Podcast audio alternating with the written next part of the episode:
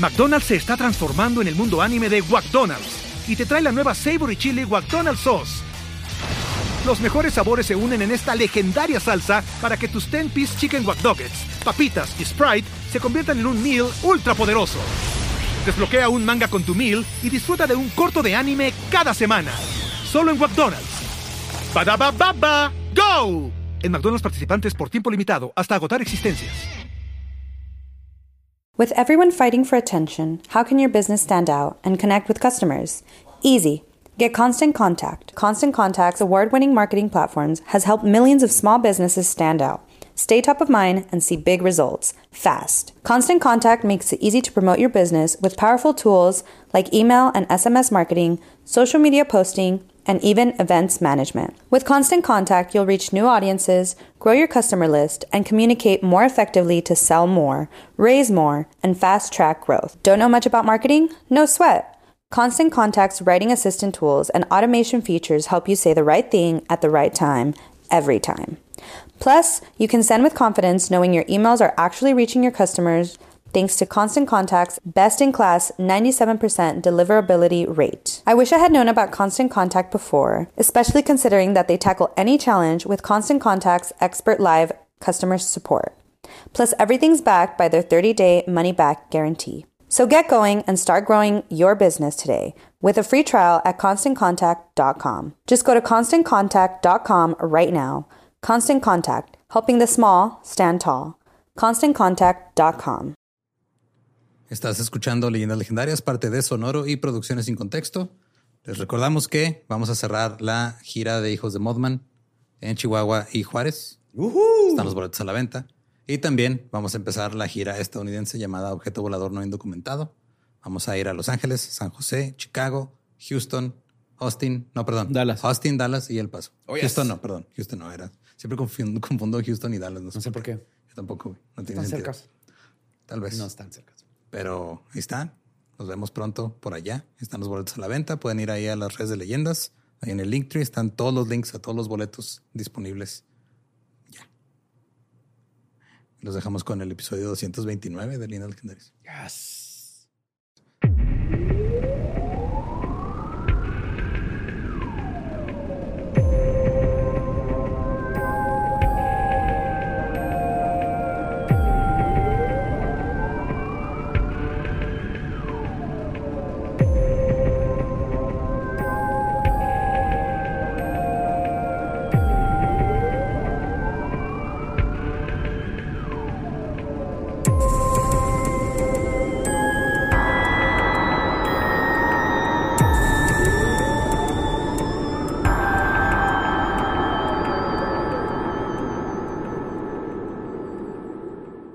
Bienvenidos a Leyendas Legendarias, el podcast en donde cada semana yo, José Antonio Badía, le contaré a Eduardo Espinosa y a Mario Capistrán casos de crimen real, fenómenos paranormales o eventos históricos tan peculiares, notorios y fantásticos que sacaron el título de Leyendas Legendarias.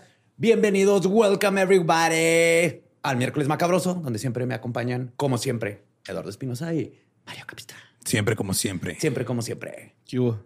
¿Cómo andan? Qué buen tour. Venimos Chidota, Estuvo perro. Veracruz, Jalapa, Puebla. Se quedaron con mi corazón. público, sí. y con hicieron una, vasectomía express. con mi corazón, güey. No, pues que no te pues dieron los huevos con un... de tu bomba Ah, sí, güey. Se pasó de verga, güey, esa persona. Sí, me pegaron en los huevos, güey. es que no me pegó de lleno, güey. Como que me los campaneó. Ese es el más feo. Es el más feo, güey. Pero pues ya salté con los talones y eso elimina el dolor de, de testículo. Háganlo. Hagan la prueba. Muy bien. Ah, yo creí que el corazón era por la bomba esa que te comiste de frijoles en concha. No, ese sería para el hígado, ¿no? No el colesterol chingón, A mí me gustó un chingo, güey. Las bombas de Veracruz rifan.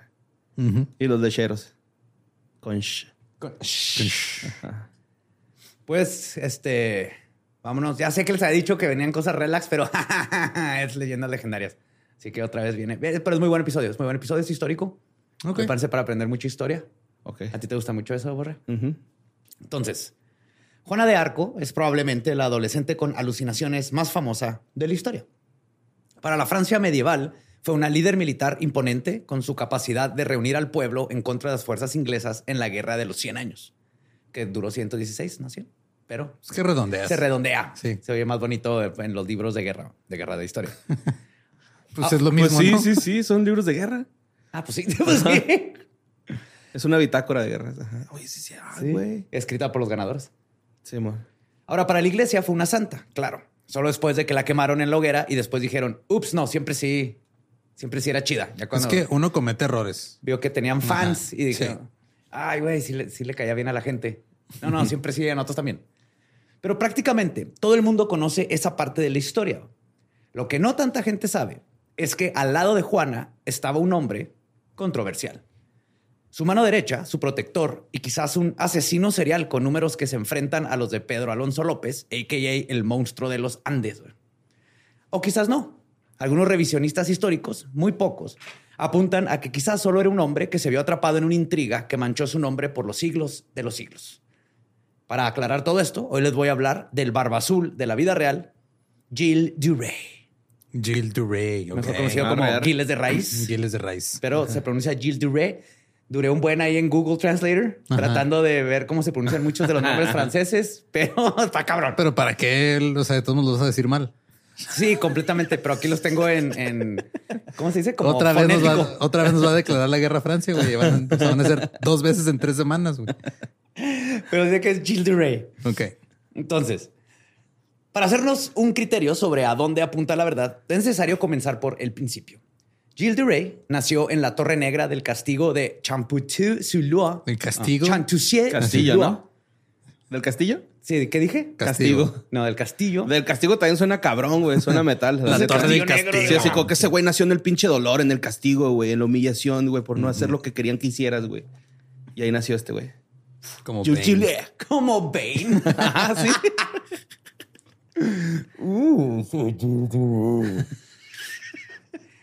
no, en Chantussé-sur-Loire, más o menos en 1405, hijo de Guy de Laval-Rie y Marie de Cron. Cron. Es que es Craon y se pronuncia Cron. Juan. Ca. De hecho, se pronuncia Ca. Cron. Marie de Cron. Ah, disculpen, franceses, pero está cabrón. Ahora, la familia eh, Rie y la familia Ke tenían una enemistad enorme. Guy de Laval Rie venía de una larga línea de nobles bélicos que eran básicamente bandidos y tenían este, disputadas territorias. ¿De eh, peso ter- plumé? ¿Quién más? El amante, bélico. ¿no? Porque eran puros bandidos, güey. tenían disputas territoriales con Jean de K, este padre de Marie, que ya había dejado varios muertos. Entonces, en todo, todo el desmadre, Estaban peleando por los terrenos. Se Ajá. peleando por los terrenos constantemente todo el tiempo. Ok. Entonces, el rey de Francia tomó la decisión de casar a Guy con Marie como una manera de hermanar a ambos clanes y que dejaran de estar chingándose entre ellos. Porque pues tenían pedos con Inglaterra, lo último que necesitaban eran unos nobles allá adentro A también. ver. Ajá, ahora quiéranse. Sí. Ajá. Jean y Guy se odiaban a muerte, pero ya no podían atacarse por la posesión de las tierras del otro. Eventualmente, Guy y su hermano menor, René, heredarían todo. Ajá, y la disputa se habría resuelto sola, pero aquí todavía se, ñe, se caían mal. Es un juego de tronos. De hecho, te van a ver que tiene muchísimo que ver güey, con Game of Thrones. A pesar de te- detestarse, ambos hermanos respondían al llamado del rey y compartieron campo de batalla muchas veces. Estaban en la buena gracia del monarca y les iba bien. Gil era un niño inteligente que respondía muy bien a las enseñanzas de sus maestros. Tenía gran sensibilidad para el arte, le gustaba la música y la pintura particularmente. Buen niño noble. Quedó huérfano muy joven. Para 1415, ambos padres habían fallecido. Ay, güey. Tenía 10 años y ya no tenía nadie. Ya no tenía nadie, güey. Damn. Guy murió en un accidente de cacería brutal y sangriento. güey. Jill lo presenció, de hecho. Y no sabemos de qué murió Marie, pero sospecha que fue alguna enfermedad. Pero a Guy lo hirió un jabalí, igualito que a Robert Baratheon. Qué vergas. Sí, yo creo de ahí se basó este Martin. Martin, güey. ajá. Sobrevivió a sus heridas lo suficiente para dejar su última voluntad. No quería que a sus hijos los criara el abuelo Jean, quería que se quedaran con algún familiar de su lado. güey. Simón. Sin embargo, nadie le hizo caso y tanto Jill como su hermano menor René pasaron al cuidado de su abuelo John de K. El abuelo era aparentemente un hombre horrendo. güey. Era cruel, avaricioso, lleno de ínfulas de superioridad debido a su fortuna, como muchos de los Bien afrancesado el güey. Sí. Yes. A los dos niños los crió como hijos de político mexicano. Les enseñó que lo importante de tener dinero era tener poder y lo importante de tener poder era satisfacer todos tus deseos sin importar a quién dañaras en su proceso. Su castillo era un lugar de farras y de genere variado en el que ahí se puso a instruir a los niños. Entonces aquí ya empieza a cambiar. Mira, mijo, esto es una orgía. Ahorita nomás te va a salir así puro airecito, pero en unos dos, tres años. La Dime, estos son plebeyos, estos los puedes matar, no, vale. Así se le pega un plebeyo, ¿no? Con la mano, con, la, mano extendida, ajá, por fuera. Pero ponte guante porque pueden traer lépera y así. como las cachetadas de Archie. Le pegas y empiezas a decir groserías. Así se ve en francés. La lepera. Le lepera. Lepera. Lepera. Lepera. Lepera. Y esto podrá ser un dato clave para pensar en el desarrollo psicológico de Jill si tan, solo, si tan solo fuera comprobable y supiéramos exactamente qué le pasó, pero sabemos que ahí cambió completamente su vida. Como pasa muy seguido, hay una especie de teléfono descompuesto histórico del cual tenemos que estar muy conscientes al enfrentarnos a esta historia. Hay datos faltantes, hoyos en la trama, y la verdad, ni siquiera sabemos cómo se veía Jill de Rey.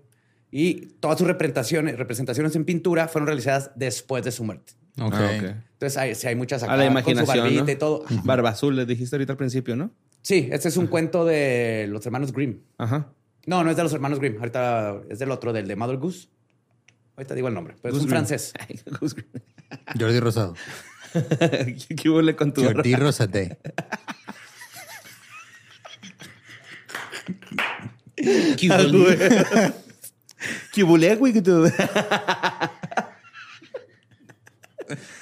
Es otro rollo que Pues hay suposiciones, hay especulaciones informadas sobre qué onda con este personaje, pero es difícil tener certeza sobre alguien que vivió hace 600 años, incluso si su infamia trascendió en la historia.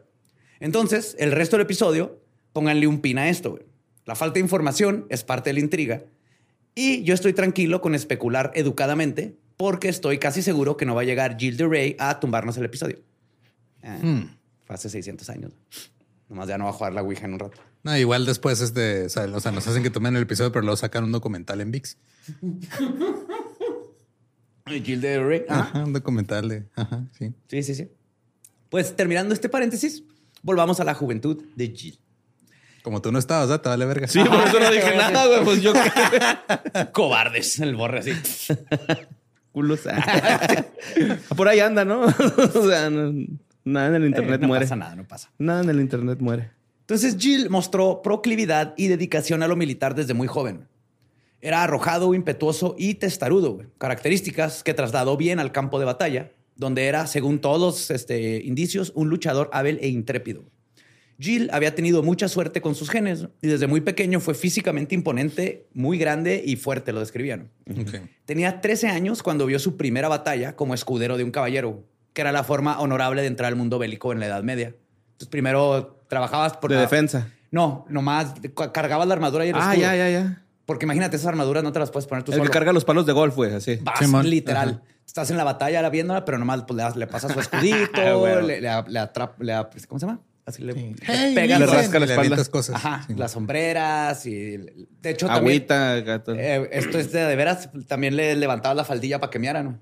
Ah, no mames. Pues sí, traes toda la armadura, no puedes mear. Entonces, una de las funciones era ayudarle a ¿Por qué no le ponían seguro? ¿A qué? A la faldita, así como que un segurito, güey.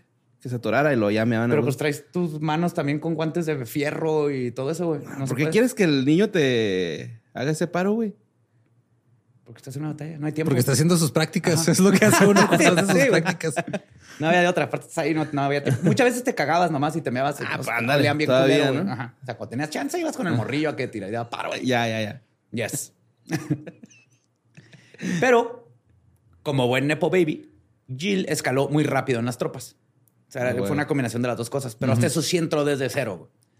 Mató a su primer hombre a los 14 y para los 16 ya comandaba en el campo de batalla. Güey. Ahora, la guerra de los 100 años era permanente y Jill se asimiló a este constante ambiente de muerte con mucha facilidad. Güey. Él estuvo, pues, a los 16 ya mató a alguien. Güey. Le encantaba. No mames. Uno se acostumbra al, sexenio Calderón y así, güey. sí, sin pedo. Los hombres a su cargo lo admiraban porque prefería estar al frente. Güey. La tradición dictaba que el señor feudal se quedara atrás y fuese protegido. Por culo. Pero entonces el güey gozaba del. Le fascinaba, güey. Sí, le gustaba matar esto. gente, güey. O sea, él iba, se iba, se plantaba hasta enfrente, la hacía de pedo a los demás, soltaba chingazos, mataba güeyes. Ajá. Era un buen líder. Ajá. Muy bueno, sí, de eso sí, güey. Este, pero Jill parecía disfrutar del riesgo y sobre todo la posibilidad amplia de matar. A pesar de ser fuerte, no es que fuera gratuitamente sanguinario, era calculador y buen estratega. Mantenía la cabeza fría y eso complacía al abuelo Jean, quien veía en él un digno heredero. Ah, yo, pe- yo pensé que nomás se aventaba los vergazos, pero ya con esto casi No, Planeaba todo visión, y tiraba ajá. chingazos. Pero más que Sí, nada iba, por lo general, si ves en las movies, el rey se queda atrás y luego va su gente. Ah, y huevo, desde ahí era un- dirige. No, él iba enfrente de todos. Un Andrea. Pirlo de la guerra, güey, ¿no? Así, güey. Pues es francés, entonces sería más como un Zidane. Ándale. Ajá. Porque también le gustaba tirar chingazos. Ah, sí, un puro cabezazo. Pues a pesar de su proeza militar, casar a Jill fue sumamente difícil. A Jill, perdón. Jean no podía completar una alianza beneficiosa a través de ese matrimonio, porque lo necesitaba, ¿no? Que se casara ya su heredero. Desesperado, le propone a Jill secuestrar a su propia prima, Catherine de Troyes. Y la bronca aquí no solo era el incesto. La familia de Catherine no la quería soltar debido a que su padre tenía problemas con Jean de Ca y también se odiaban. Todos los pinches nobles se odiaban uno al otro por terreno. Así que un buen día, en 1420, Jill la subió por la fuerza a su caballo y la llevó a una parroquia donde no los conocían y oh, hizo que el sacerdote los casara. Ok. Y el que alguien. Pues ahí, ahí se inventó el romanticismo francés. Claro, sí. Te robas a tu prima, te la llevas, te casas con ella. y- A escondidas en una iglesia. Ajá. A los 16, ¿no? Ya tenía No, ya- 17, ya güey. Ya, estaba sí, grande. Ya estaba grande, ya era un adulto. Pero la iglesia, cuando se enteró, anuló casi inmediato el matrimonio. Más por el incesto que por otra cosa. güey. No fue el pedo de que la secuestró. Entonces era de, Ah, no. no. pueden, son primos. Ajá. Sí. Ajá. Pero fue el incidente detonante para que el padre de Catherine y Jean se amigaran de nuevo y dos años después, ahora sí se celebrara una boda por lo alto entre ella y Jill. Así como, mira, tu sobrinillo acá, bien, bien corajudo, se robó a, Sí, a mi hija. Se robó a mi hija, qué padre. Qué padre es Sí. lo que quiero acá, un machito con mi hija. Y eventualmente se hicieron compas, se repartieron terrenos Y y, luego, ya estaban. como juntos. le hicieron con la iglesia, les valió verga nomás y ya. Ya le das dinerillo a la iglesia y se les olvida que son primos y el incesto pasa a segundas. Ahora, se casaron con mucha pompa y circunstancias en el castillo de Chalon-sur-Loire. De, una nación, de esta unión nacería la única descendencia de Jill, una niña llamada Mary. Maggie. Maggie. Mary se casó dos veces, pero nunca tuvo hijos y ahí terminó el linaje de su padre. Ajá. Gil estaba muy lejos de ser un esposo modelo. Ivy venía del campo de batalla, pero más iba que venía. Y mucho menos se venía. La verdad, se le veía muy poco interesado en pasar tiempo con Catherine. Era un hombre brusco que prefería pasar el tiempo con sus caballeros, wink wink, que con su esposa. Vamos a llegar a esa parte. Sí, es que ese güey me, agu- me aguanta más vergazos que tú.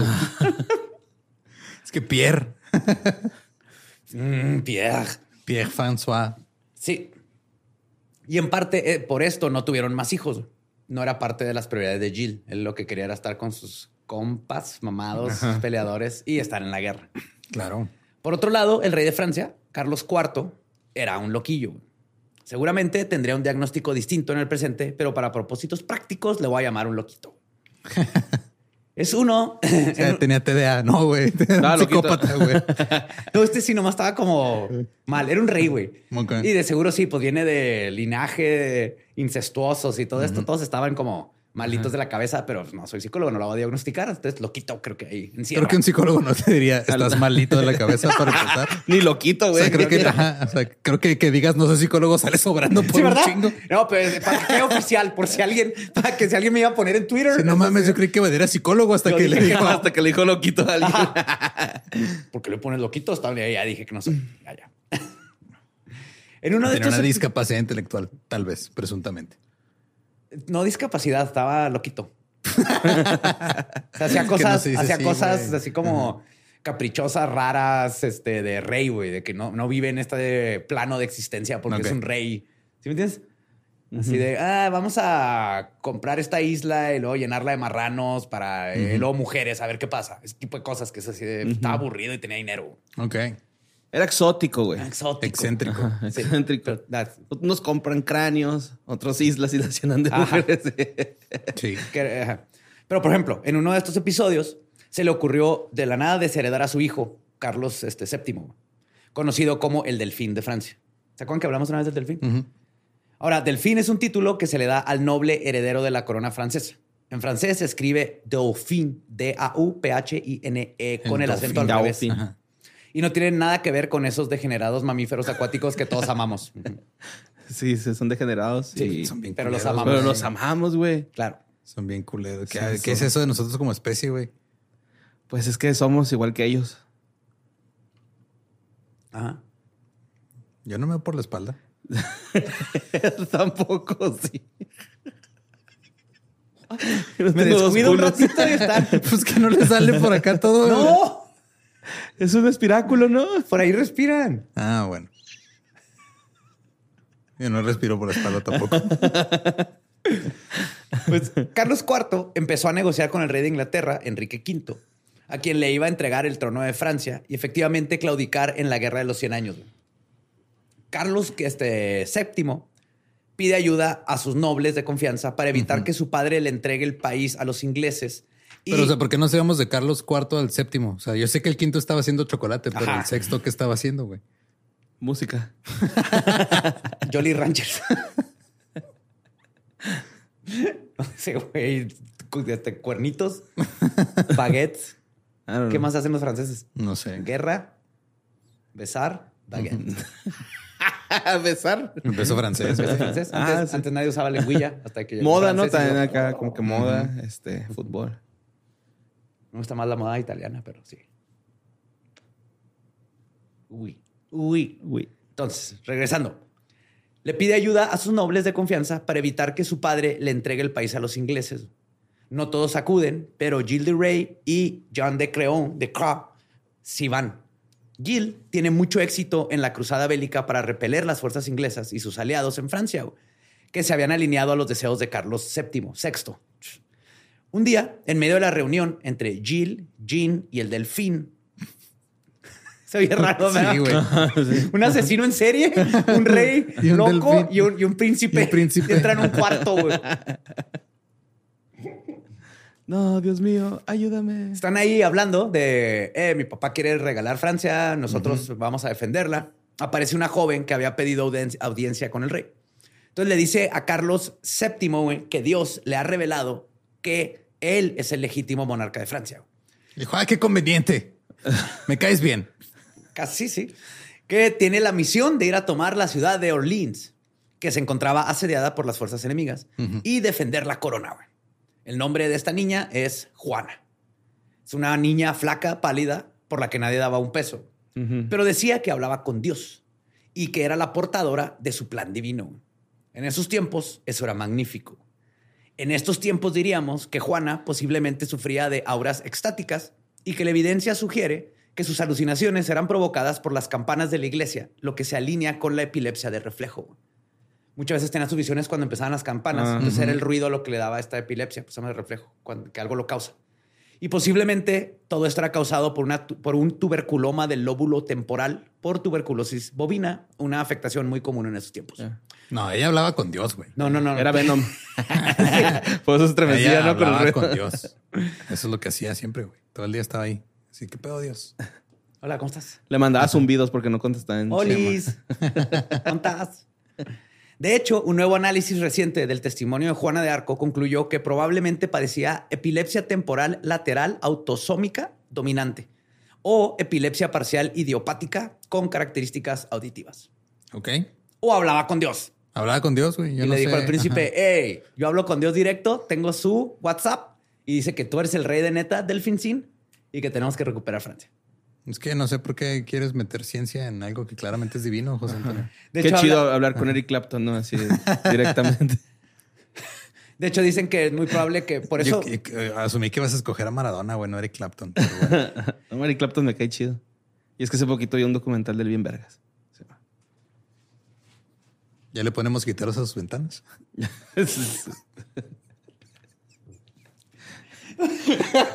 Reja ya se puso cuadriculada. Ay, güey. Pero bueno, ah, lo que, lo que leí es que dicen que, porque sí era muy buena estratega también para la guerra. Pero dicen que como funcionaba era de que para ella sí estaba hablando con Dios. Simón que si hubiera estado en otra cultura, seguramente habría hablado con Krishna o con. Sí, o sea, ella estaba hablando con una deidad en todo momento, Pero según ella. Al ella creerse que era la voz de Dios, tenía el autoestima y no tenía miedo y tenía la fe en ella misma de que Dios la estaba cuidando y por eso le ayudó a no tener miedo y siempre ser ah, una chingona. Ok. chingona sí fue. Pero entonces, esto es probable que haya sido esta epilepsia o en esos tiempos era una niña que hablaba con Dios y tenía un plan. El plan de Juana era que el rey le proporcionara un ejército para retomar Orleans y la verdad era una misión imposible. Tropas y tropas enteras habían perdido ya sus vidas en este proceso de reconquista. Pero en ese momento algo llegó a conmover increíblemente a Gilles de Rey. Algo en Juana le pareció que valía la pena y puso su reputación y sus tropas a su servicio. Cuando el delfín estaba a punto de correr a Juana, Jill se arrolló. Es que en todo momento me lo voy a imaginar como un delfín. O sea, están unos militares con armadura y está un delfín con armadura también, güey.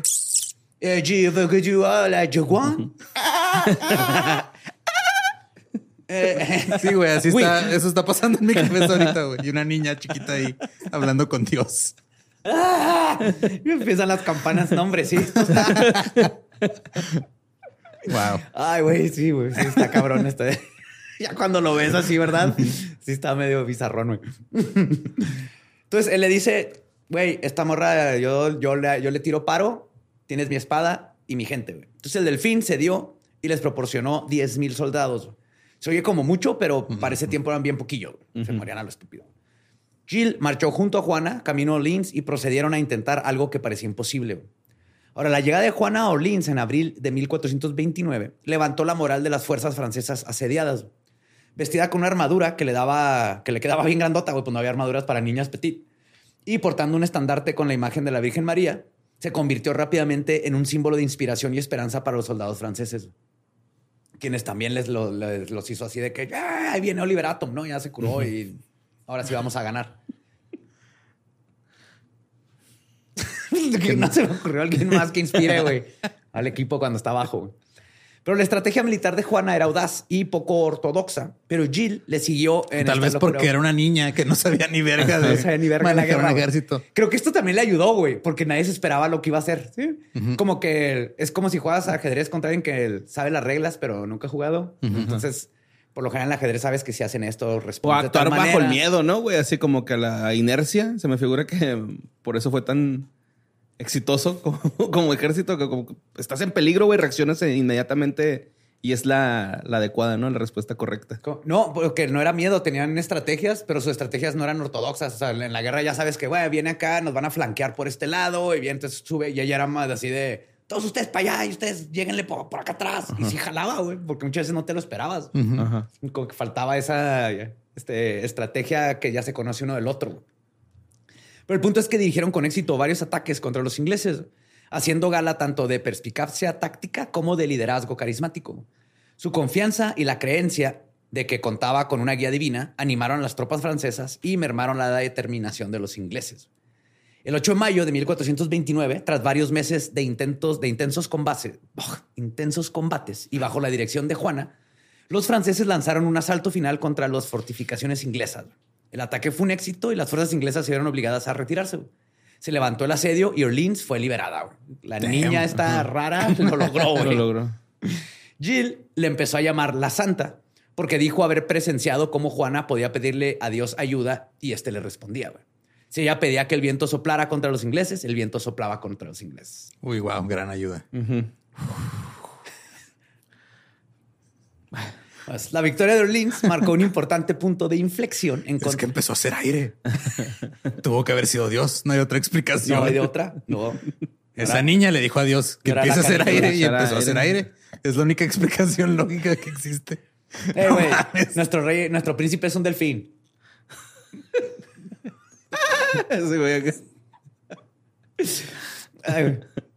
Pero este marcó un importante punto de inflexión en la guerra de los 100 años. Reforzó la moral de los franceses, consolidó la posición de Carlos VII como monarca legítimo y ayudó a intervenir el curso de la guerra. El papel de Juana de Arco en la victoria se elevó a un estatus legendario y pasó a ser conocida como la doncella de Orleans. A Jill, la victoria le concedió muchos favores, contribuyó mucho a su reputación militar, ya que de por sí era buena, güey, pero después de ganar la pelea imposible, que cambió la historia de Francia, pues fue de no mames, este cabrón, holy shit. El hecho de que se le asociara con el triunfo tan crucial reforzó su prestigio como líder militar, militar hábil y capaz. Y el delfín lo nombró mariscal de Francia, que era un honor gigantesco. Dieron su pelotita. En Miami, ¿no? Quarterback de Francia. Miami, güey. Los delfines de Miami. Qué bonito, güey. Un delfín a partir, de, a partir de ahí vas a ser el John Elway de Francia. Le, pega con su piquito y luego tras con la colita, ¿no? Como que lo avienta como voleibol, me lo imagino. Qué bonito, güey. Y pues el título de mariscal de Francia era uno de los rangos militares más altos del reino de Francia en aquella época. Los mariscales eran nombrados directamente por el rey y tenían al mando las Fuerzas Armadas francesas.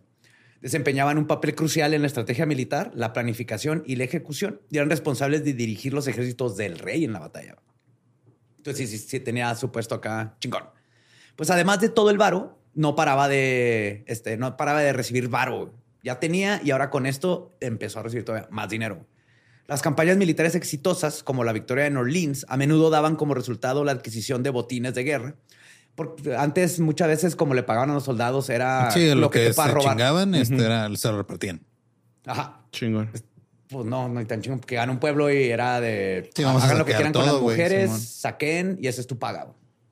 Entonces eran todavía más horrendas los saqueos porque pues es lo, que, es lo que ibas a ganar. Entonces no te importaba que era tu propia gente, por ejemplo. Pero mínimo les pagaban con sí, ahora les pagan con exposición, güey. sí, es lo que, algo es algo, ¿no? la neta. Sí. Entonces, también tenía la posibilidad de obtener concesiones de tierras u otras recompensas de la corona. Estos beneficios podrían haber contribuido a aliviar las dificultades financieras, financieras a las que podría haberse enfrentado antes de la campaña, ya que no todos los nobles eran necesariamente ultra ricos y varios eran notoriamente malos con sus finanzas, como ya veremos más adelante. Pues están gastando un chingo en, en islas con puercos y mujeres. Ajá. Sí. Eh, sí, y es que en estos tiempos, por ejemplo, pues era feudal. O sea, tú eras noble por ser noble, güey. Entonces tenías ahí tu castillito y toda la gente alrededor te pagaba impuestos nomás porque sí. Porque, nomás porque sí. porque, vivían en tu colonia, güey, ¿no? Ajá, básicamente porque tú les, dabas protección al estar dentro de la ciudad amurallada. Entonces todos te tenían que pagar y por eso la gente tenía que tener un chorro de hijos porque tenían que estar produciendo para poderle pagar al pinche rey que o, duque o conde o lo que sea. Mientras ellos tenían fiestas bien vergas y se la pasaban chingón, la gente estaba muriendo de disentería y sus niños se morían este, naciendo nomás porque así era el sistema. Entonces, no. Ahora de perdida pavimenta, ¿no? Disque. Disque, güey. Disque. Cuando, cuando, nomás en ciertas épocas del año. Ahí parchan todo y luego. Y este, pero como vamos a ver más adelante, Gilles va a ser de este, de este tipo de real, ¿no? Que se fue de lo más alto, de los más altos de los altos, a lo más bajo de los bajos. Ahora, la capital París estaba ocupada por los aliados borgoñones, borgoñones. Gorgonitas. De los ingleses, de Borgoña. Borgoña. Borgoñones. Borgoñones. Borgoñones. ajá. Borgoñones. Borgoñones. Juana deseaba fervientemente liberarla. O sea, ella así de que, huevo, vamos a liberar París, la capital. Pero fracasó. Fue herida en el intento y no podía seguir liderando al ejército. Dieron un flechazo y así en chinga. Si no, Dios me dejó en visto. Sí. ahí como que Dios se distrajo. Fue a cagar, güey. Bienvenida al club, Juana. Fue a cagar y me cuando regresó. Oh, fuck. La, ah, verga, chingada. la cagué. Era hoy la pelea, verga. No mames. No, puse la alarma. No mames, no me acordaba que era año bisiesto. No sé, era temporal, no me cuenta la hora. Es que ahorita me quedé tripeando, güey, de que si llegaba Juana de Arco con, contra otro ejército, el otro ejército también era creyente, ¿no? De cierta forma. Sí. Entonces eso como que me imagino que les bajaba un poquito la moral acá de que no mames, güey, pues esa morra es la razón de Dios. Estoy peleando porque este pendejo dice que está en contra. Y por eso, me imagino que por eso fueron directo ahora contra ella, ¿no? Así sí, pues parte de... Un güey fue de, ah, si será cierto, y con un flechacito. Sí, a ver si, me, a ver si me aguanta un flechazo. Ajá, no que era contra flechas, pendejos. Pero sí, sí afectaba psicológicamente, especialmente después de que gana la primera batalla y lo empiezan a ganar otras. Sí, una parte atrás de la cabeza de los demás era de, oh, shit. sí, y sí, hasta que alguien le dio un flechazo. Pues el rey, cuyo corazón nunca estuvo en esta empresa en particular, Disolvió el ejército que había tenido gran victoria en Orleans. Juana no volvió a ver a Jill ni a ninguno de sus capitanes y ya simplemente fue de, no, pues ya valió verga, ya, ya, ya no le voy a invertir más lana. ¿Se acabó el arco de Juana? Aquí se acabó el arco de Juana. Bueno, casi. casi. casi. Ahora, cuando Juana de Arco fue capturada por los borgoñones el 23 de mayo de 1430, Gilles de Rey no estaba presente y probablemente nunca se lo perdonaría a sí mismo. Ella estaba librando su propia guerra de guerrillas sin el apoyo del rey. Para entonces, el mariscal de Francia se había distanciado de las actividades militares en el campo de batalla y estaba literalmente dedicado a sus hobbies después de conseguir una cómoda chamba de oficina. El sueño. Sí. Tenían un chingo de propiedades, terrenos, lana. Viviendo de sus rentas, armando rompecabezas ahí en su oficina. Ajá. Algún día. Perfeccionando su receta de baguette. Uf. Tú sabes que ese güey se la pasó haciendo baguettes un chingo de tiempo. Descargot. Sí, se, escuchó acá en babosote. Sí. Pues se centró más en sus intereses personales, incluyendo su extravagante estilo de vida, el mesanesgo de las artes y el más importante hobby de todos, sus búsquedas en la alquimia y el ocultismo. Ah, ah mira. ¿Eh? Como buen, como buen noble. Así que vámonos al ocultismo y la alquimia, güey. Estaba bien verga. Yo haría lo mismo. Yo hago lo mismo. haría. sí, haría. La captura de Juana de Arco se produjo cerca de la ciudad de Compiègne Compiègne. Esa. Se sabe pronunciar Compiègne. Durante una escaramuza entre sus fuerzas y los borgoñones, que eran aliados de los ingleses. Los borgoñones consiguieron atrapar a Juana fuera de las murallas de la ciudad y cuando fue este, capturada la hicieron prisionera. Ahora, los borgoñones pedían un rescate cuantioso por Juana. De lo contrario, se le entregarían a los ingleses. O sea, nada pendejos. Saben que era alguien muy importante y que tal le puedan sacar buena lana. El pueblo la amaba y muchos nobles ofrecieron a pagar por ella. Pero el delfín, que era, disculpen mi francés, bien culito, se negó. también... Espiraculito. Sí. Creo que también aquí hay algo de política. O sea, él sabía que Juana estaba moviendo a las masas. Sí, y eso siempre es peligroso. Entonces ya cuando la atraparon, para él, para el delfín fue de... haciendo un favor, güey. Ajá, así mejor que se muera, queda como mártir y yo ya no tengo pedos porque si ella sigue y sigue, luego la van a querer más que a mí. Güey. puede llegar a un, nivel en donde él tumbe al rey. Sí, hashtag es Juana. Hashtag ahora es alguien más. ahora es la beluga. la beluga. Tras las victorias aseguradas por Juana y Gilles de Rey, ya había logrado establecer cierta tregua en la guerra. Esa es nueva, güey. Truega.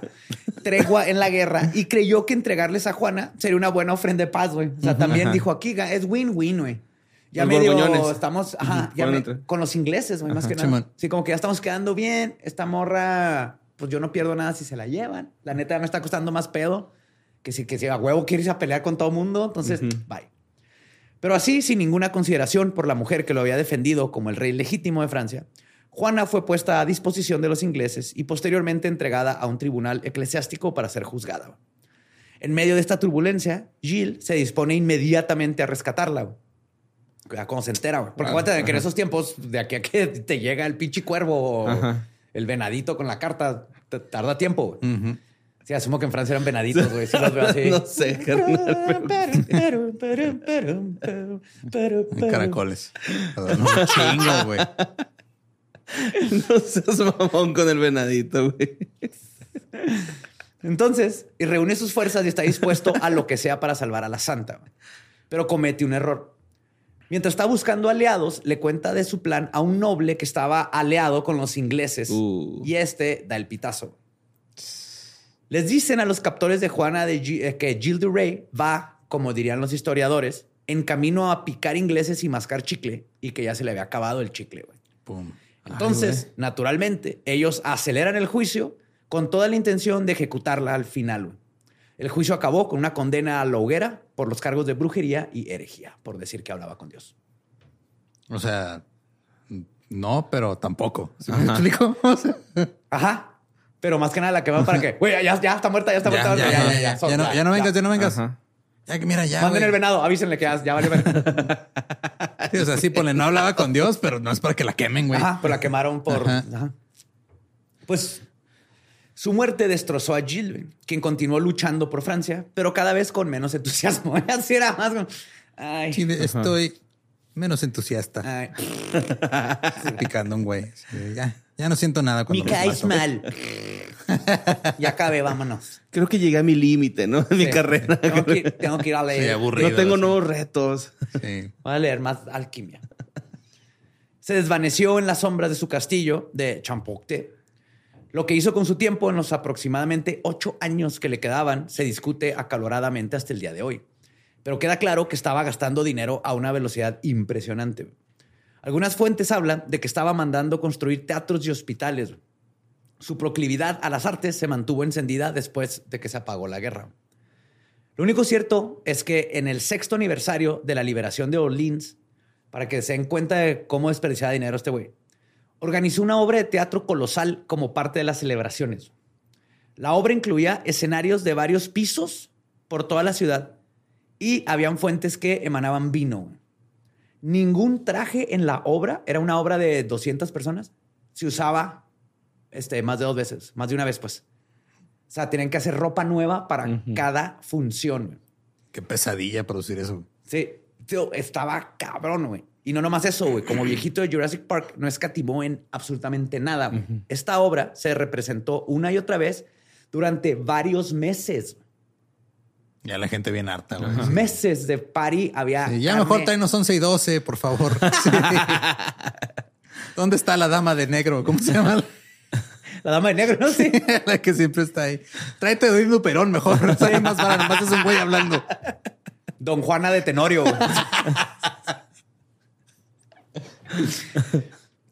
sí, güey, se gastó un chingo de hacía pendejada y media. O sea, esto es que lo, la ropa me explota la cabeza. Imagínate confeccionar 200 trajes para cada función diario. Ajá. No había parisina. No había. Ni siquiera en Francia. Estaba tomada por los ingleses en ese tiempo. Ya estaba cabrón. no, aparte. Sí, sí había, pero la fila estaba bien larga, ¿no? Sí, es lo que iba a decir, güey. sistema estúpido que tienen parisina. Ah, bien culero, güey. Haga fila para hacer fila, por favor. sí, ya son dos filas. Hay fila para que te atiendan, más fila para pagar. Y tratan los empleados bien mal. Parisinas, what the fuck. Ya. Ándele, güey. sí, ya no, parisinas por eso.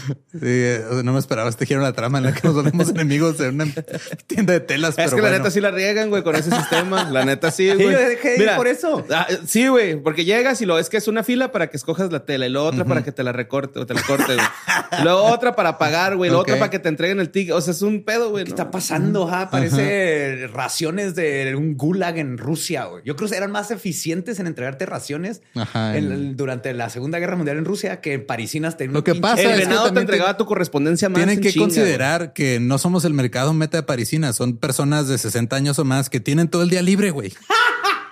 Yo creo, que los pinche gente no le van a robar retazos. Es para que sientan que hicieron algo. Ay, fue a Parisina, me estuve tres horas y ya con eso sienten que tienen propósito de la vida todavía. o, a lo mejor uno tiene que ir tarde, ¿verdad? Porque pues todos van temprano, güey. Sí, güey. Ajá. Sí, es cierto, es que hay que dar la vuelta al, sistema, pero no chingas, Parisina.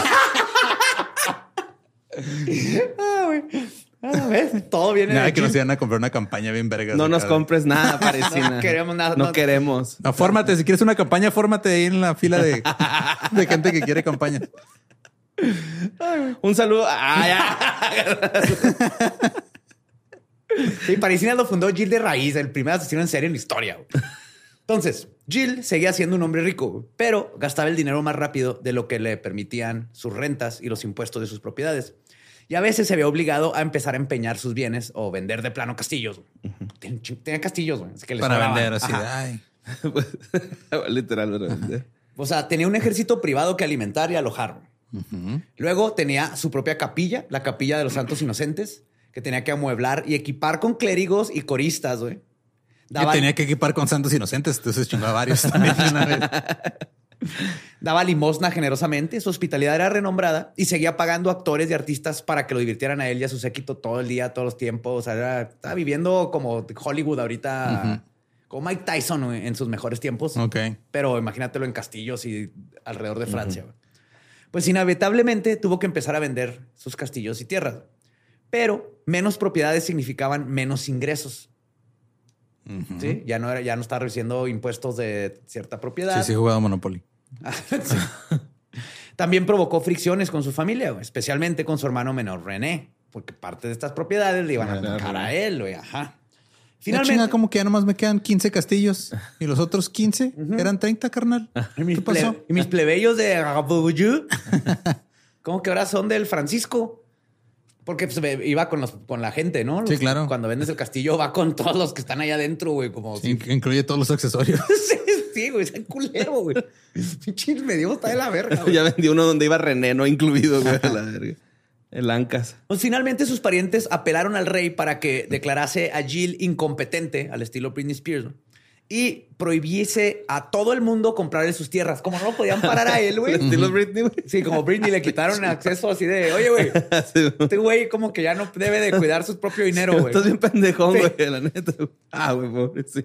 Pero como no pueden chingar a él, lo que hicieron es, hey, si alguien le compra a Jill, yo los, los chingo, güey. Ok. Y el rey accedió, güey. Entonces, este, separó todo esto y lo hizo porque ya estaba cansado también de la falta de fiabilidad de su talentoso mariscal. Ya no lo encontraba, güey, no iba a las guerras, lo perdió, güey, también. Ya nomás estaba pagando por andar haciendo paris en sus castillos y aprendiendo alquimia y ocultismo. Viviendo el sueño. El sueño. Ese es el sueño, güey, sí. Sí, sí, la verdad, sí. Ahora, Jill estaba solo y necesitaba dinero, así que hizo lo más lógico. Recurrió a la alquimia, con la esperanza de transmutar metales comunes en oro. En oro, claro. Güey. La vieja confiable. Ay, pues ¿por qué no, imprimen más billetes? A ver, porque si no hay dinero, ¿por qué no imprimen más billetes? Ahí estaba, güey. Para, eso, se estudia, borre. Para eso estudias alquimia. Está en verga, güey. Y, luego, güey, ¿qué más hizo este carnal? Es bien interesante, güey, porque la alquimia era perfectamente legal como actividad intelectual para los ricos y aburridos. Ok. O sea, hasta la, la iglesia no tenía pedos, no lo contaba como, como, como brujería. brujería. Lo que era ilegal era la transmutación de metales. ¿Por qué? Era un delito menor, güey. Porque era equiparable a la falsificación de monedas. Es lo que te decía, lo logró el culero, Lo, lo logró, logró. ¿Cómo no vieron ese pedo? El güey que está vendiendo billetes falsos en TikTok. No que te daba 30 mil varos por 5 mil varos, algo así. O sea, te venían así como los montos de... ¿Y, la gente le, le, compró? Pues había gente en los comentarios poniendo, eh, güey, ¿cómo te los compro? ¿Quién sabe qué? perdón, pero si caes en eso... Como, el morrillo de Argentina, güey, que vendió el peso de las monedas que ya ah, han sido devaluadas, güey. Si ese morrillo se pusiera a estudiar alquimia, güey. Y esas monedillas las puede haber hecho oro, Las transmuta a oro. Es que falta educación. Falta educación. Entonces, le digo que era un, eh, delito menor, güey. Pero Jill ya había traspasado los límites con sus libros de hechizos y todo lo que estaba haciendo. Ahora estaba al lado equivocado de la ley y lo sabía. Ya se estaban enterando que el vato quería transmutar, que se estaba metiendo con brujería. Y esto, obviamente, en esos tiempos que no lo podían chingar, esto empezó a darle una idea de cómo chingar a Jill.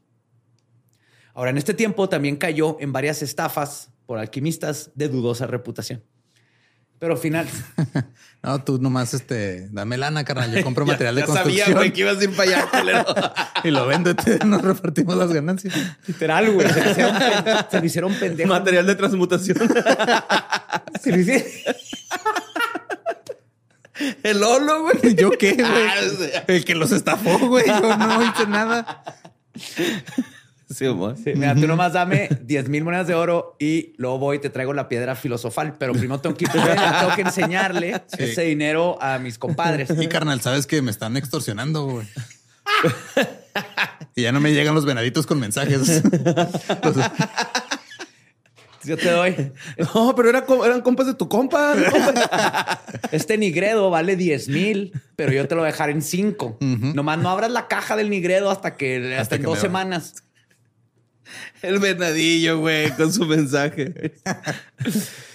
Sí, güey, sí se me hicieron pendejo un chingo de veces, así que pedía monedas y luego las hacían oro, pero nunca los veía y lo no era oro. Así, un chingo, perdí un chingo de lana con estafadores. Pero finalmente sí encontró, güey, a su alquimista de cabecera, el demonólogo y su posible amante, el italiano François Preral, Prelalti. Prelalti. François Prelalti. Prelalti. Prelati. Prelati. Prelati. ¿Italo-francés o qué? No era italiano, no sé por qué se llamaba François. François. ¿No se llamaba Francesco? No. Decían Chich. Francois, Francois. François. Perala, per, Francois. Yo me llamo José Antonio. Ninguno es José Antonio. Mexa. Joseph Tony. Bueno, él le prometió a Gilles que le ayudaría a, a hacerlo de la alquimia, pero lo más importante, hablar con el demonio Barrón. Ay, Barrón era el amigo personal de, de, De François. De Prelati, Ajá, ok. de François. Pero antes de que pienses, Espinosa, que este era solo otro estafador, déjenme les cuento de una vez que Barrón sí se apareció. Una vez era un perro negro que andaba fuera del castillo. Ah, Y François le dijo, mira, ya está, ahí está Barrón. ¿Ya lo viste? Nomás que Ajá. todavía no quiere hablar contigo. Está no barrón en está forma de listo". perrón. Ajá. no seas mamón. Sí, güey. Otra- Dejando su barro ahí. ¿no? Otras veces simplemente Barrón se mantenía invisible y callado. Claro. Pero ahí Aquí estaba. anda. Aquí anda. No, güey. mira. ¿Escuchas eso? Exacto. Es, es barrón. Aquí está, güey. Es barrón. ¿Lo ves? Sí, sí, si no lo sientes ni lo ves, güey. Lo estás Ajá. sintiendo. Y en ocasiones Prelati se disfrazaba con una túnica morada. Y se hacía, pasado, se hacía pasar por Barrón cuando andaba pedo No o mames. o así. Se lo puede hacer pendejo. Soy barrón. Buenas noches, soy barrón. Buenas noches, soy O sea, barrón. digo, no, no me sorprende porque una vez le hizo caso a una niña que hablaba con Dios. güey. O sea, Ajá. era susceptible a esas cosas. Cabrón, güey. Ten gracioso. Era un hombre de mucha fe. Pero aparte era uno de sus amantes, güey, era uno de sus noviecillos. Entonces, en esta época, cuando es cuando comienzan a flotar por ahí rumores sobre niños que estaban desapareciendo cerca del famoso castillo de Champocté. La leyenda cuenta que a los niños se les veía hablar con una mujer a la que terminaron adoptando, eh, apodando el terror, güey. Estaba horrible la tipa. Ujú. O sea, le decían el terror, no antes de, de que descubrieran lo que hicieron. O sea, nomás de que Estaba bien fea y, y te- tenebrosa la señora. Ella era una de las ayudantes cercanas de Jill. Entonces ella llegaba y hablaba con los niños y les prometía comida, juguetes, trabajo. güey. Y luego los llevaba al castillo y nunca más los volvían a ver. Ahora, sí hubo gente que empezó a, a poner denuncias de los niños, pero es medievo, güey. Entonces muchas veces era de, pues se murió, pues se lo llevó un lobo, pues se lo ¿no? comió un oso, no sabías, ¿no? Chale, güey. Sí. Ahora, con tantos desaparecidos, la opinión pública empieza a voltearse poco a poco, güey. pero nadie se atreve a ir directamente contra él porque sigue siendo el mariscal de Francia y sigues viviendo ahí alrededor de sus terrenos. Gilles de pronto comienza a portarse de manera más errática aún de lo que ya era normalmente. güey. Firmó extraños documentos, uno de los cuales desheredaba a su mujer y a su hija de la nada. y parecía seguro de que su familia conspiraba contra él. Y un poco sí, obviamente, como les estaba Pues sí, contando, o sea, pero más que nada era porque estaba despreciando toda la fortuna familiar. Este era literalmente eso, están protegiendo la herencia. Pero siguió vendiendo propiedades. Regresaba constantemente a Orleans, escenario de su mayor triunfo, donde se sentía feliz y querido. Ahí sí llegaba y seguía siendo este, superestrella. Su comportamiento era el de un hombre profundamente infeliz que había perdido el propósito cuando dejó de haber guerra y tal vez también sí perdió a una muy buena amiga cuando le mataron a Juana. Y no queda claro qué estaba pensando, pero entonces Jill comienza a cometer errores muy estúpidos. Ahora, llega un día y secuestra a un sacerdote. Llegó, entró a la iglesia con un hacha Y sí, el sacerdote. y se llevó al sacerdote, güey Qué cura, güey. que había sido su tutor en la infancia, güey. Y se lo secuestró con el pretexto, con el endeble pretexto de que el hombre había ayudado a publicar un escrito del rey, a quien ahora odiaba. Ok. Como si esto no bastara para enemistarse ahora con la iglesia. Empieza a reclamar el castillo de Saint-Étienne du Mermort, que había vendido al duque de Bretaña. Ahora, el poseedor de la llave del castillo, literalmente, era el hermano del comprador, un sacerdote. Entonces Giles llega y asalta la iglesia donde está oficiando misa y igual lo secuestra y empieza a pedir rescate por él y quiere la llave del castillo Ok. que ya había vendido. Se arrepintió, güey. Semanas antes en Pascua, Giles se había confesado y había insistido en que los pobres presentes que se habían apartado del altar, del altar por respeto, güey, comulgaran con él. Y fue sumamente amables con todos. O sea, va y secuestra a alguien, güey. O sea, el mismo hombre que fue y secuestró a un sacerdote en la iglesia con un hacha, Ándale, güey. De ven, repente. comulga conmigo, "Ey, güey, ven, somos sé, hermanos, cáele, Somos güey". los mismos, no se preocupen, plebeyos. Hoy el, hoy el vino de consagrar es un Malbec. Está muy bueno. Yo lo traje. Yo lo traje, güey. Sí, sí, Malbec o es Malbec. Esa verga. Va a pegar lobito. sí. Pues así, güey, en momentos de locura o extravagancia o quién sabe qué le estaba, o nomás un mal miércoles, güey, ya había ofendido a la iglesia y al ducado de Bretaña, güey, nomás por estupideces, güey. Y ya había perdido el apoyo del rey, güey, porque ya también nos estaba metiendo en pedos a todo, güey. Un mal día en Twitter. Ah, yo creo que se puso pedo, ¿no, güey? ¿No andaba pedo? Sí, constantemente. Ah, pues sí, se puso hasta el culo, ¿no? Sí, y Ya andaba rápido que cuando, cuando, cuando su alquimista, cuando François se ponía la túnica, ese era cuando andaba bien pedote o así fue, porque sabía que se lo puede hacer. no mames, François, había barrón. Yo traía, estaba vestido igual que tú. Ah, güey. eh, Barrón, barrón, ¿no has visto a François? Preguntándole. Espérame, voy al baño. y lo regresaba. No mames, François Barrón acaba de ir al baño, güey. Si vas, lo alcanzas. Estaba con Mrs. Doubtfire, ¿ah? Sí, ponerse pastel en la cara. ¡Soy barrón! Oh, ¿Qué pasó, mi amor? Ah, güey.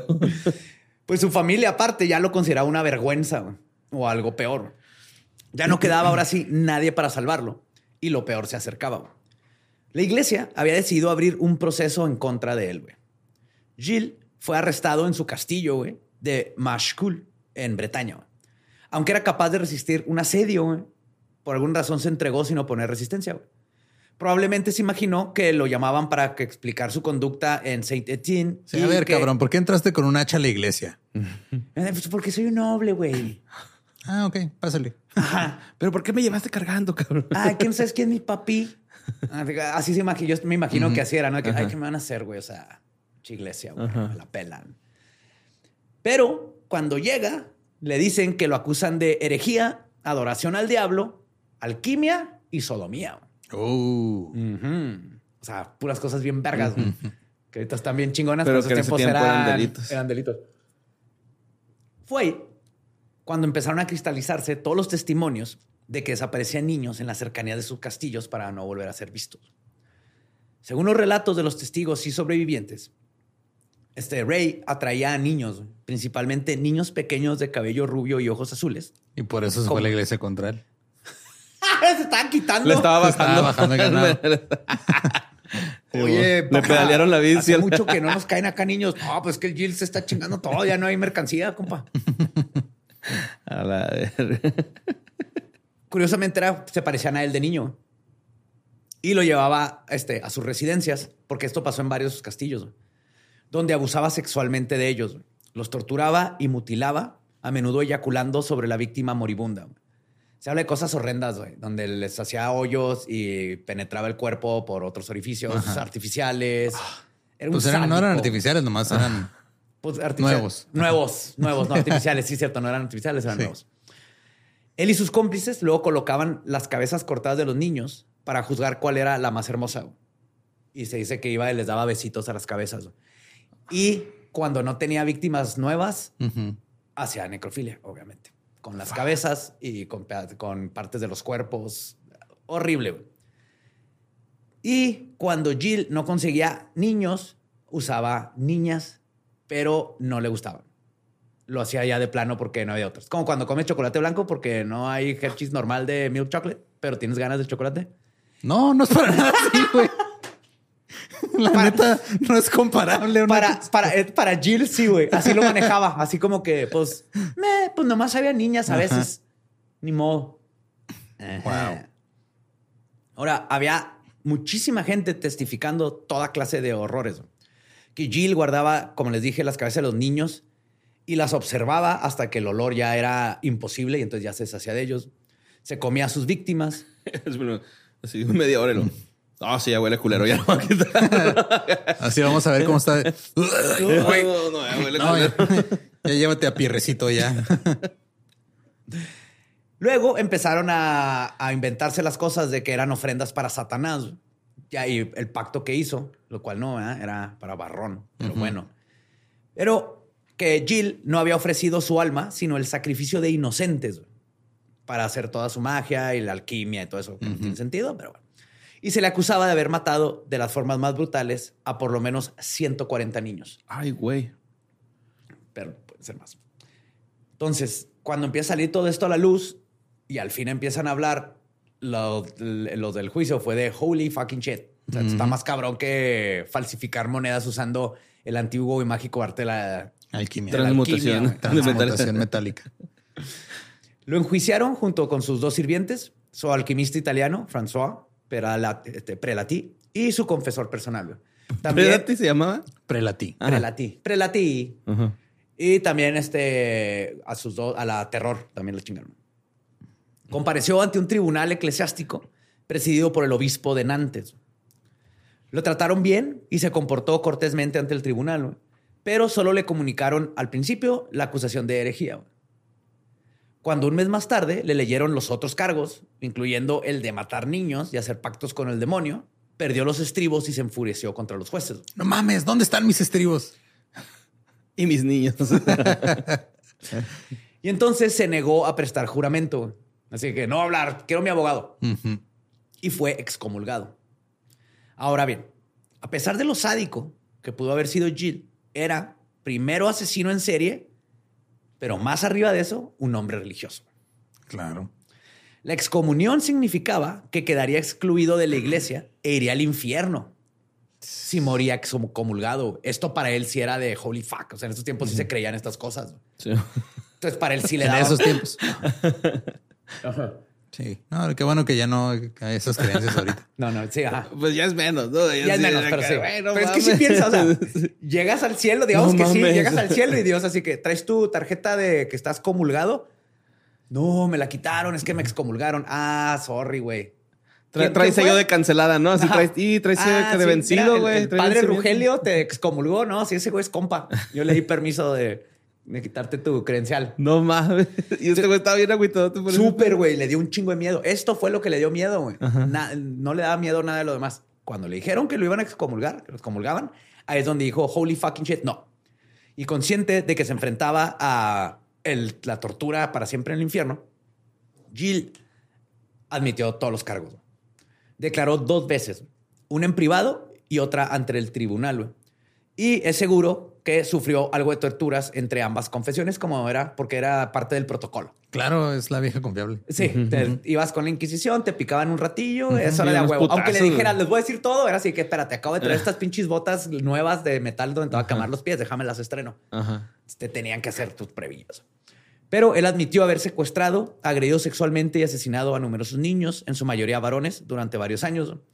Reveló que atraía a los niños a sus castillos con diversos pretextos y luego los sometía a horribles actos de violencia y brutalidad. Además, confesó haber participado en prácticas oscuras y ocultistas, creyendo que realizando ciertos rituales y pactando con demonios podría obtener riqueza, poder y habilidades sobrenaturales. Que lo logró, vio a un demonio perro Sí, güey. en el jardín. El demonio perro. El Demonio barrón, perro. perrón. El barrón. Pues igualito que a Juana, se le condenó a la muerte. güey. Sin embargo, por su estatus de noble, se le dio la cortesía de ahorcarlo antes de quemarlo. Ok. Detallazo. Digo, sí, si te van a matar este, en la hoguera, prefiero que te, Pues sí, a- que te maten ahorquen primero, antes ¿no? y luego ya te quemen. Pues Gilles de Rey murió el 26 de octubre de 1440. Curiosamente, esto me dio un chingo de risa, güey. ¿Tiene 35 años? Sí, No te mames. pueda que poquito menos, Wow, uno o dos menos ajá. o más, pero sí. No mames. O sea, a los 16 años estaba comandando ejércitos. Sí, pues a los 14. A los 14 ya andaba matando gente, güey. Mató a sus temprana 30 edad.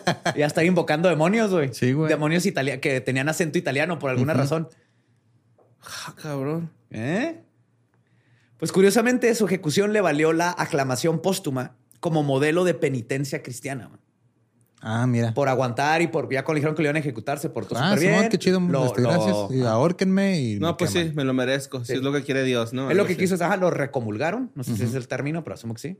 Lo recomulgan Ujú. y él dice, Simón, chido, y me arrepiento de todo lo que hice mal. Para irse al cielito. Incluso, después de su muerte, se observó un ayuno de tres días y, en una última ironía nauseabunda, ¿no? surgió la tradición francesa en la que los padres de la ciudad de Nantes conmemoraban el aniversario de la ejecución de Ray azotando a sus hijos, güey. What the fuck. ¿Por qué, mamón? ¡Feliz día de Jill! ¡Ah! ¡Órale! ¿En qué día soy, mijo? No, no, otra vez no. Güey, los azotaban para inculcarles la gravedad de los pecados de los que se había arrepentido Jill, güey. ¿Ves, pendejo, lo que pasa cuando... Para que no vayas a mamar, güey, así. o sea, what the fuck? Y esta práctica sobrevivió durante más de un siglo, güey, después de su muerte. No mames. 100 años estar golpeando niños en un día en específico. Para que se acuerden de que tienes que arrepentir de cosas feas, güey. ¿Eh, güey? Y no todos quejados que nos hacían saludar a la bandera todos los pinches lunes y así, güey. Francia te azotaba, ¿no? que te, acuerdes de Gilles de Rey, güey. Ay, güey. Ahora bien, hay varios detalles del juicio que saltan a la vista y que crean la controversia revisionista que mencioné al principio. La evidencia que hizo el tribunal, este, que, el, que el tribunal, perdón, se convenciera de su culpabilidad era bastante endeble, güey. era circunstancial. Se encontraron dos esqueletos en su castillo de Champoxé y dos en el de Machecul. Ya ni lo voy a intentar pronunciar. Ah, lo estabas intentando. no sabemos de dónde salió la cifra de 140 niños este, exactamente. Pero investigaciones previas ponen el número en 200 y algunas hasta 600. Ay, güey. Cabrón. Haciendo cálculos, ajá. Pero, por ejemplo, lo de los esqueletos, encontraron dos. En esos tiempos, pues era común que ahí ahorcaran gente porque debían dinero o era un criminal y así. Pero aquí la cosa es que todos los niños, y por lo que contaron sirvientes del castillo y otros testigos, a todos los quemaban con todo y ropa y luego los echaban al río o en pozos. Ok. Entonces no hay evidencia. el güey también contaminó el suministro de agua de los lugares. Sí. Ok. Entonces no hay forma de saber. y si es bien pelada, güey, que alguien en un pinche castillo se deshaga de cuerpos. Ay, no, ¿quién chingos te va a ver? Sí. Pues sí. Pero imagínate que estás preparando el té y de repente te huele a tu hijo desaparecido, güey. Te sale su zapatito, güey, ahí en el, cuando le bajas al excusado y sale el zapatito así de, cabrón, es el zapatito de Gerard. ¿Qué pedo? Gerard. Gerard. Gerard de Padu. Al mismo tiempo, pero al mismo tiempo de estas cosas circunstanciales, muchísimos testigos contaron versiones muy parecidas de lo que había sucedido. Y muchísimas víctimas hablaron de haber visto por última vez a sus hijos en el castillo de Rey. Y los, este... O sea, a diferencia de Bathory, que le inventaron muchas cosas, aquí es... Un chico de gente que los vieron hacer eso y que sus hijos desaparecieron bien cabrón. O sea, aunque la evidencia era circunstancial, o sea, aquí sí había Testigos. Pues. Testigos. Muchos testigos, cuartos con sangre. Un Jill de Rey que creció en un este, lugar bien cabrón donde matarse le hizo en fácil desde los 16 años. Los 14. 14, perdón, sí es cierto. Que muy probablemente tenía este, a sus amantes y era homosexual, pero no podía este, decir tener su sexualidad libre por esos tiempos. Aunque los aristócratas por abajo del agua hacían este tipo de cosas, pero él no, o sea, ser homosexual, no los asesinatos. Este, en su vida no podía, entonces esta frustración y lo pierde a su mejor amiga. O sea, va sonando como una persona que, que tronó, que tronó como todo, tuvo su evento que lo hizo tronar después de una vida muy difícil, aunque y, luego vivía en guerra. Alguien con dinero que andaba haciendo cosas abajo del agua implotó. Sí, sí, pues ese pedo de estar en guerra toda su puta vida, ¿no? Acá eh, pero ¿sabes cuál era la guerra más difícil con la que batalló? Con la guerra interna. Su corazoncito, güey. Su flama él se iba apagando. Él estaba en guerra consigo mismo todo el tiempo. Con su, con su... Por eso mató a casi 600 100, 400 niños. con su Oficiales. Barrón. Él sabía que no era Barrón, güey. Pues se dejaba así que, ah, sí, Barrón. Es François. A su muerte, sus propiedades se las repartieron la corona francesa, la iglesia y, y el juez civil. ¿Y René qué, güey? Ah, se la peló. No, no, les tocó, les tocó unas. Les tocó una parte. Este, que el civil, el juez civil, que fue quien avaló su ejecución a partir de la sentencia del tribunal eclesiástico. Porque aparte de ahí te lo juzgaba la iglesia también, güey. Tenían que traerle, va, porque ellos son los que saben de herejía y, y ese pedo. En 1992, un grupo de escritores, historiadores y médicos formaron un tribunal de arbitraje que se reunió en el Salón Dorado del Palacio de Luxemburgo, en París con el fin de aclarar todo. Todo. Ah. Estudiaron las actas del proceso de Gilles de Rey ante el obispo de Nantes, Jean de Malestroit, y escucharon los argumentos de que fue víctima de pruebas circunstanciales y que tal vez no mató a ningún niño. Ahora, Gilbert Porto, el biógrafo de Gilles de Rais, que organizó las insólitas audiencias a su favor, afirmó específicamente que fue ejecutado porque el obispo Malestroit de Nantes y su aliado John Ville, o, duque de Bretaña, codiciaban sus castillos y tierras y estaban aliados con los ingleses. Aún así, la mayoría de los historiadores están seguros que Jill sí fue responsable de estos horrendos crímenes. Y yo creo que igual, o sea, es la gran, gran, gran, gran mayoría. Les digo que todo apunta a que sí. La verdad estar ahí en medio, pero de que asesinó niños, asesinó niños, de que estaba metido con alquimia, estaba metido con alquimia. Toda la banda diciendo que sus chavillos desaparecían por ahí. De hecho, el alquimista se salvó, pero luego por ir a recoger una lana y hacerle pedo, lo, lo terminaron ejecutando. Qué tonto por no irse en su túnica morada a decir, soy, no, soy barrón, no soy François. sí. Eh, alquimista life, bro. No es fácil, ¿verdad, Sí, no, está cabrón. Transmutar metales es muy difícil. Ajá, la ley de la equivalencia, bro. Es otro pinche mundo. Bro. Bro. O sea, pensaba que un crypto bro era horrible, pero un alquimista bro está peor, güey. sí, pero traen demonios, pero traen demonios.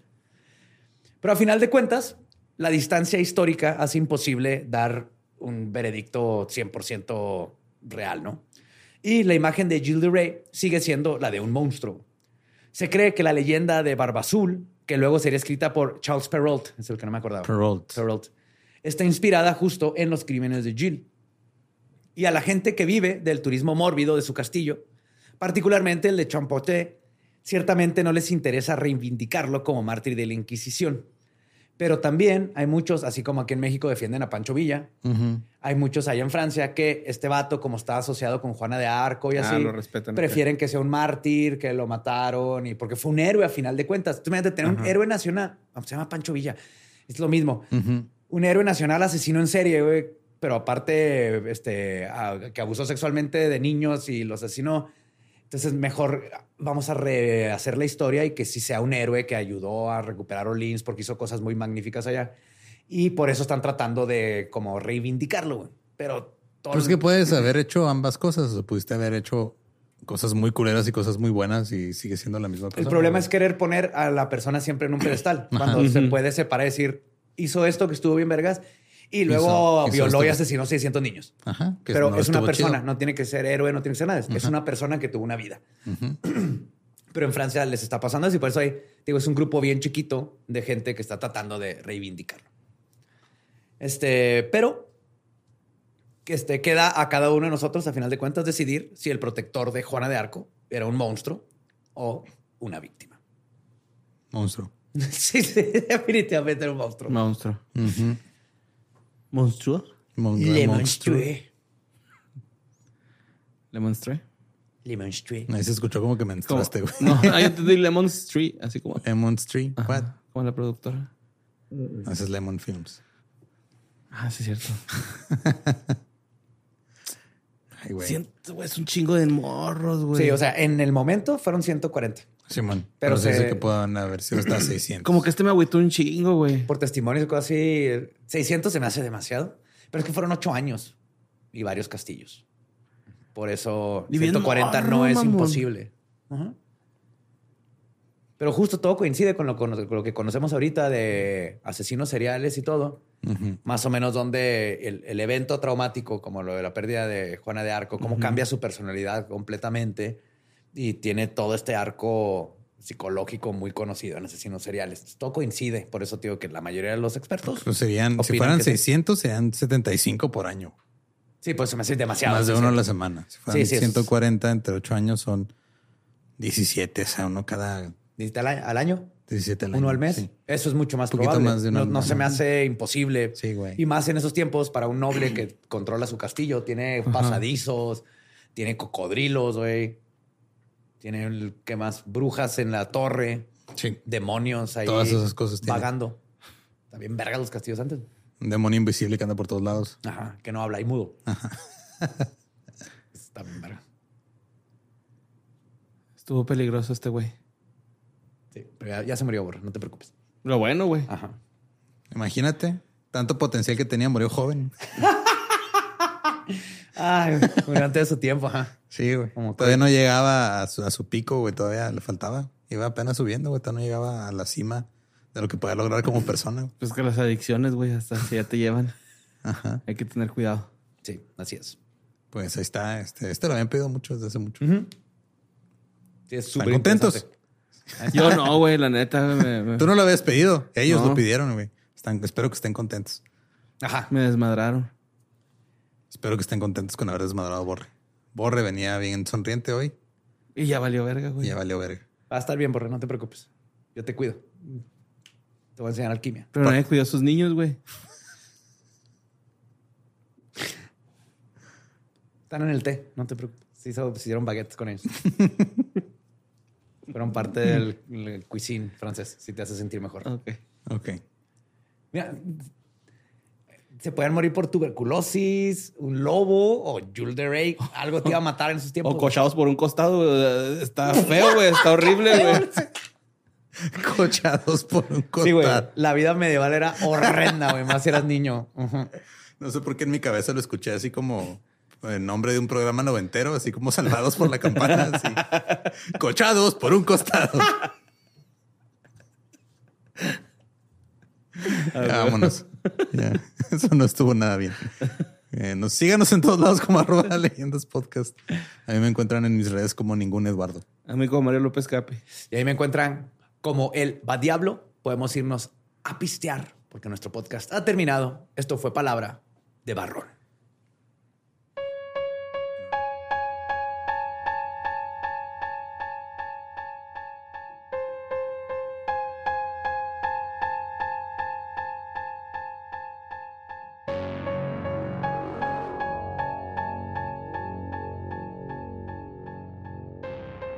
Ese fue Gilles Duray, el primer asesino en serie histórico, que se sabe porque es de los 1400. ¿ah? Obviamente habían antes, pero... Sí los dejaba afeitados bien al ras.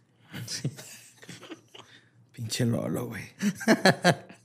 me lo estuve guardando todo el episodio. Luego ya se acabó y se me olvidó, güey. Pues ah, ahorita al final lo meto. Como este cabrón.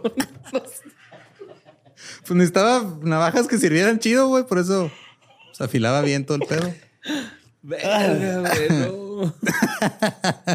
Eso estuvo muy triste, güey, este episodio. Estuvo. Pues Me siento lastimado, güey. Creo que tuve todo. Buena historia medieval. Es, que es eso, güey, como que me lo pusiste así como un héroe de repente y lo dije, ah, qué chido, y lo ya. no. Por eso no conozcas a nadie. Ajá. Sobre todo a los héroes. Ajá. Sí, me pasó con. Pero vayan a nuestros shows que no son de líneas legendarias también. Sí, de hecho, eh, nosotros tenemos el 28 de julio, The Real Antonios. Vamos a estar en la Glotonería en Querétaro y el 29 de julio en León, en Foro Paruno. Los boletos están en therealantonios.com. Foro Paruno está bien chido, güey. Sí, ahí estaremos. Y en agosto 18 y 19 es Tijuana, Mexicali. Ahí vamos a estar, pero ahorita este, bueno, se va a hacer en el Evolution y Malgro Cervecería. Entonces son los cuatro shows que siguen en therealanterns.com para que se metan y estén ahí, vuelan los boletos. Gracias a ustedes, thank you so much. Y los veo hoy. Sí, yo voy a estar haciendo stand-up. Voy a Juárez, Chihuahua, Torreón y Durango del 26 al 29 de julio.